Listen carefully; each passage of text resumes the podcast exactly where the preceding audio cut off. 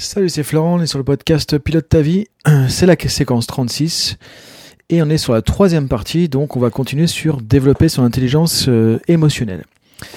Donc dans la première partie, on a vu en quoi consiste l'intelligence émotionnelle et pourquoi c'est important surtout de développer son intelligence émotionnelle, puisque du coup on a pu voir à quel point c'est nos émotions qui vont déterminer vraiment comment on va gérer n'importe quelle situation. Quand je dis gérer n'importe quelle situation, comme on l'a vu, ça va être à travers notre manière de penser, de communiquer, de nous exprimer, de réagir face à ce qui se passe, de faire des choix, de prendre en place, de mettre en place des actions, de prendre des initiatives, de communiquer d'une certaine manière, de créer des relations, etc., etc. Donc en fait, on pourrait dire que l'état émotionnel, c'est le cœur de n'importe quelle expérience. Et c'est ça qui va teinter, qui va colorer, qui va donner un goût, une saveur, une, une texture à une situation donnée. Ce qu'on a vu aussi, c'est que du coup, euh, en fonction de comment fonctionnent les émotions, on va souvent réagir à les choses qui vont se déclencher. C'est-à-dire, il va se passer une situation, ça va nous déclencher une certaine réaction, ce qu'on a appelé justement une émotion primaire. Donc, ça va être la réaction à un stimulus externe ou à des stimuli externes qui vont se présenter. Et ensuite, on réagit aussi nous-mêmes à nos propres réactions. Par exemple, quelque chose va me mettre en colère et après, je vais réagir à ma propre colère en fonction de ma relation avec la colère. Alors d'ailleurs, je vais repartir là-dessus pour continuer, pour bien comprendre qu'effectivement, comme on le dit, il n'y a pas d'émotion ni positive ni négative. C'est-à-dire que si par exemple quelqu'un me critique et que ça me met en colère, et que du coup ça me met dans un état vraiment euh, complètement démesuré, bah, peut-être que si on analyse ça de manière plus technique, on se rend compte qu'il y a une critique que je prends d'une certaine manière. Donc là, si ça déclenche de la colère, c'est que je le prends de manière peut-être négative ou limitante, entre guillemets, pas forcément constructive. Ça va déclencher une émotion de colère, émotion primaire ou état primaire.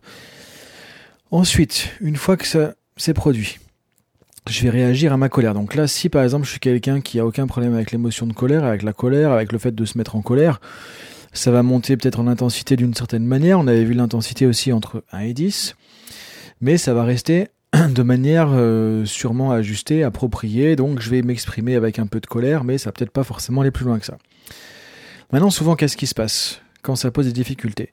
C'est que je vais réagir à mon émotion de colère de départ, en fait, et je vais peut-être ressentir, par exemple, de la colère d'être en colère, ou de la honte d'être en colère, ou de la frustration d'être en colère, ou de la culpabilité d'être en colère, etc., etc. Et donc, c'est là que je vais faire monter l'intensité. C'est là que je vais mettre de l'huile sur le feu, entre guillemets. C'est le fait d'avoir une relation qui n'est pas forcément justement constructive avec l'émotion qui a été déclenchée en premier lieu, que je vais du coup l'augmenter, l'amplifier et en faire une spirale entre guillemets plutôt négative ou destructrice. Donc si effectivement euh, quand je me mets quand j'ai quelque chose qui déclenche une émotion de colère, je vais à ce moment-là réagir en rajoutant de la colère, de la honte, de la frustration, de la culpabilité, euh, de la dévalorisation, des choses comme ça, bah, tu vois que ça va pas forcément t'aider à améliorer les choses. Donc peut-être l'intensité au départ de la colère qui était déclenchée était à 4, maintenant je vais passer à 9 ou 10 ou plus, et du coup ça va impacter sur mon comportement. Tout ça pour dire quoi? Que en fait, bah, l'émotion en elle-même n'est pas forcément le, le problème, quoi. C'est que justement, c'est qu'est-ce que je vais en faire en fait? C'est-à-dire que si je ressens de la colère, d'être en colère ou autre, c'est ce que je vais rajouter dessus qui va augmenter la dynamique. Mais maintenant, si j'avais mis autre chose, si par exemple j'étais dans l'acceptation de me mettre en colère, parce que bon bah j'ai le droit de me mettre en colère, tout simplement, par exemple. À ce moment-là, ça aurait fait une dynamique différente. Donc, en fait, c'est important de comprendre, c'est que c'est pas tant l'émotion en soi qui est négative ou qui est mauvaise, c'est qu'est-ce que je vais en faire. Alors, qu'est-ce qui fait c'est ce que tu vas te poser comme question maintenant, que certaines personnes, par exemple, vont ressentir des émotions plutôt ok entre guillemets euh, par rapport à une autre, et d'autres personnes des émotions plutôt euh, limitantes euh, sur ce que, ça va, produire par rapport à une émotion de départ. En gros, pourquoi je veux mettre de la colère, de la de la frustration, des valorisations, etc. sur mon émotion de colère, alors que d'autres vont prendre ça de manière beaucoup plus légère et arriver à se calmer tout seul, par exemple avec du calme, de l'acceptation, des choses comme ça. Bah ça, ça dépend en fait après de notre manière de percevoir l'émotion en fait. C'est donc là, on a l'émotion qui est déclenchée, on a notre perception de l'émotion. Si pour moi la colère, ça veut dire que je suis pas une bonne personne, que je perds mes moyens, que j'arrive pas à me contrôler, que je suis quelqu'un de mauvais, de négatif, de violent, etc., etc., forcément, ces perceptions limitantes et négatives, là on est dans mon système de croyances, vont influencer et vont faire que je vais ramener effectivement ce type d'émotion sur l'émotion de colère de départ. Et c'est là que je vais finalement créer une euh, quelque chose de négatif, de, de, destructeur en fait, qui va me porter préjudice en fait dans la situation. Donc l'émotion en soi au départ n'est pas forcément mauvaise ni négative, c'est qu'est-ce que je vais en faire derrière. Donc ce que tu peux faire pour travailler finalement sur les émotions qui te posent des difficultés, c'est déjà bah, comprendre que les émotions ne sont pas forcément mauvaises en soi. C'est aller te poser comme question, bah justement, euh, quand je ressens cette émotion-là, à quoi ça me ramène? Qu'est-ce que, qu'est-ce que j'ai comme perception de cette émotion? Toi, par exemple, ce serait de voir qu'est-ce que tu penses de la colère, qu'est-ce que tu crois par rapport au fait de te mettre en colère, à quoi ça te ramène. Et si tu te dis à l'intérieur avec ta petite voix, bah ça veut dire que je suis quelqu'un de mauvais, euh, qui se contrôle pas, que j'ai pas de maîtrise de soi, c'est pas bien, etc. Bah tu comprends maintenant du coup euh, ce qui fait que quand il y a quelque chose qui déclenche de la colère, ça te met dans une situation euh, difficile. Donc maintenant, ce que tu peux faire, c'est voir comment tu peux faire évoluer, changer ta perception de l'émotion de colère.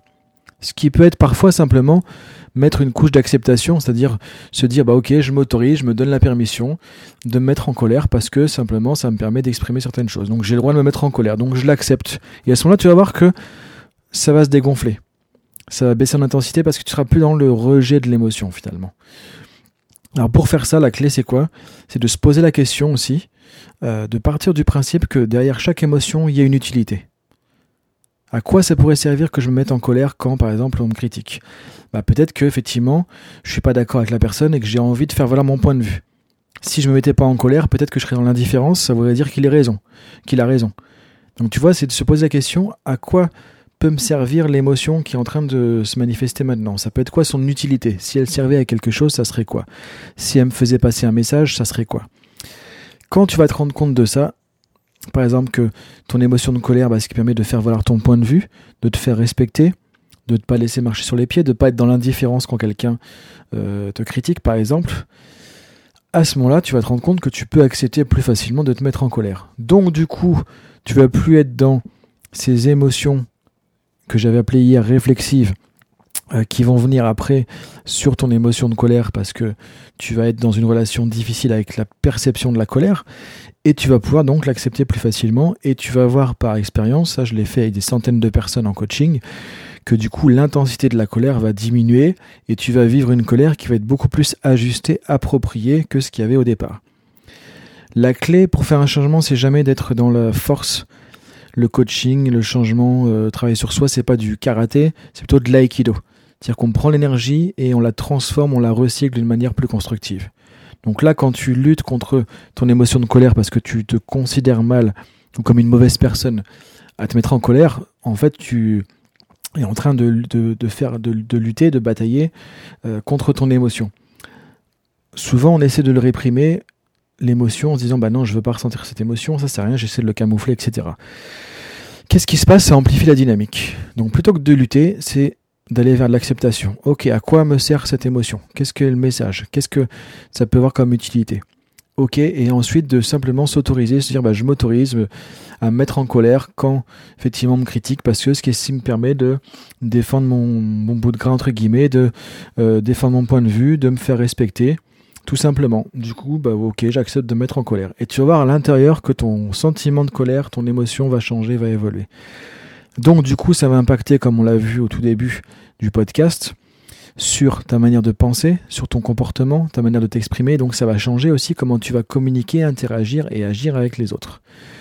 Donc en fait, tu changes les choses euh, au niveau de l'émotion. C'est comme un effet domino. Tu appuies sur le bon domino, il y a plein de choses qui vont changer derrière.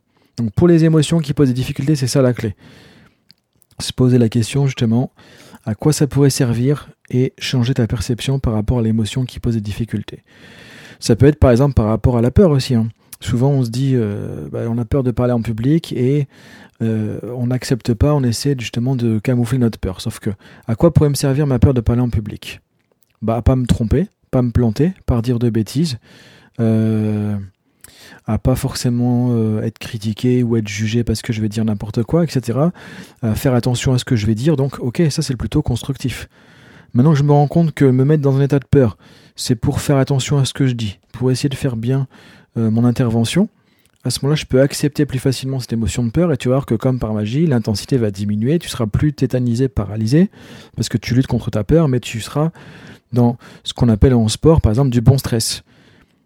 Si tu prends l'exemple des gens qui parlent en public ou des sportifs, des gens qui vont garder un certain niveau de tension, un peu d'intensité de stress, mais comme ils l'acceptent et qu'ils savent que justement derrière c'est quelque chose de constructif, à ce moment-là, on appelle ça entre guillemets du bon stress parce que ça donne une intensité pour agir. Et c'est plus paralysant parce que je suis pas en train de, de lutter contre, tout simplement. Donc là, tu pourras voir que par rapport aux émotions qui te concernent, c'est vraiment intéressant comme exploration. Et ça permet de changer aussi vraiment ta relation avec les émotions. Donc ça, c'était pour les émotions qui posent des difficultés. Maintenant, pour les émotions euh, plutôt ressources, comme on l'avait vu, bah là, c'est très simple en fait. Imaginons que tu veux animer une réunion, voilà, que tu es manager et que tu aimerais être plus inspiré, motivant, euh, convaincant, charismatique dans ta réunion. Bah, si tu y vas en, un peu faiblard ou un peu stressé parce que tu sais pas trop comment ça va se passer, c'est pas trop euh, effectivement efficace quoi. Ce que tu peux faire, c'est avant simplement euh, prendre 30 secondes ou une minute, voilà, et, euh, repenser à un moment justement où, euh, dans une situation où tu ressens plutôt de la confiance en toi, par exemple, de l'énergie, de la force, etc., et te replonger dans cette situation. Parfois, on a vécu un moment, on a réussi quelque chose de vraiment très intéressant, très important. Il suffit d'y repenser, ça nous redonne cette énergie qu'on avait à ce moment-là. Bah, c'est exactement ça qu'il faut faire. Ou ça peut être si par exemple tu fais une activité qui n'a rien à voir, hein, il n'y a pas besoin d'avoir un lien. Ça peut être par exemple, euh, tu fais un certain sport et quand tu fais ce sport, tu te sens vraiment confiant. Bah, refermer, toi, fermer les yeux, euh, laisser ton cerveau partir quelques instants dans ce moment où tu fais cette activité, revoir ce que tu voyais à ce moment-là, entendre ce que tu entendais, et tu vas ressentir à nouveau ce sentiment de confiance comme dans cette activité. Et là, du coup, tu rouvres les yeux, tu respires un bon coup et tu pars pour ta réunion et tu vas voir que tu vas y aller beaucoup plus confiant. Donc pour accéder à une émotion ressource entre guillemets positive euh, dont on aurait besoin de euh, à l'instant maintenant, ce qu'on fait justement très facilement, c'est se replonger dans une situation de souvenir qui déclenche facilement cette émotion et en général ça fait revenir facilement le ressenti et après on peut du coup aller dans la situation avec ce ressenti. Si tu veux l'automatiser un petit peu, comme on fait par exemple avec des sportifs de haut niveau, euh, donc euh, après, je vais pas donner de nom, mais il y a pas mal de sportifs effectivement qui sont coachés comme ça, qui vont avoir un. Euh, alors soit ils vont repenser à une image, soit ils vont faire un petit geste avec la main ou avec les doigts ou un truc comme ça, soit ils vont se dire quelque chose et ils vont avoir associé ça souvent à une situation dans lesquelles ils sont vraiment connectés à la ressource dont ils ont besoin. Par exemple, euh, ça peut être un sportif qui a besoin d'un sentiment de force juste avant de commencer une compétition. Et ça peut être justement de se remettre une image où il se voit en train justement de faire tel mouvement dans la salle de sport. Il revit la situation à nouveau simplement en se remettant dans l'image et paf, ça y est, il va, il va connecter ce sentiment de force et de confiance et il va pouvoir le ressentir maintenant et ça y est, c'est parti pour la compétition. Alors c'est pas évidemment un truc qui se fait comme ça en trois secondes, ça se travaille, mais avec un coach justement, on peut créer ce qu'on appelle un système d'ancrage comme ça pour l'automatiser. Ce qui fait que tu penses à l'image, ou tu te dis un certain mot dans ta tête, ou tu fais un certain geste, et paf, ça y est, ton système euh, te remet dans l'émotion dont tu as besoin, et c'est parti. Tu peux utiliser cette émotion, cette ressource, maintenant pour ce que tu fais. Donc ce que tu peux faire tout simplement, sans entrer dans une technique comme ça de, coaching à part entière, c'est euh, prendre un, un, exemple de situation plutôt agréable, où tu ressens une émotion que tu aimerais ressentir à nouveau maintenant.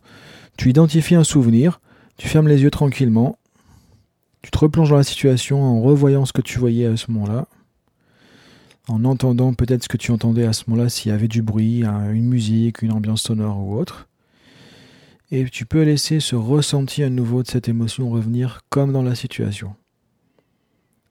Et ça, tu l'as déjà fait des centaines ou des milliers de fois quand tu repenses simplement parfois à un week-end où tu étais parti euh, en famille et que tu racontes ça à ton collègue le lundi et que tu juste d'en parler tu ressens un nouveau bien-être etc etc c'est ce que tu fais dans plein de situations sans t'en rendre compte donc je t'invite à tester ça pour te mettre en état ressource dans une situation où tu as besoin d'une émotion ressource et à tester ce que, ce que on a vu juste avant pour les émotions qui posent plus de difficultés.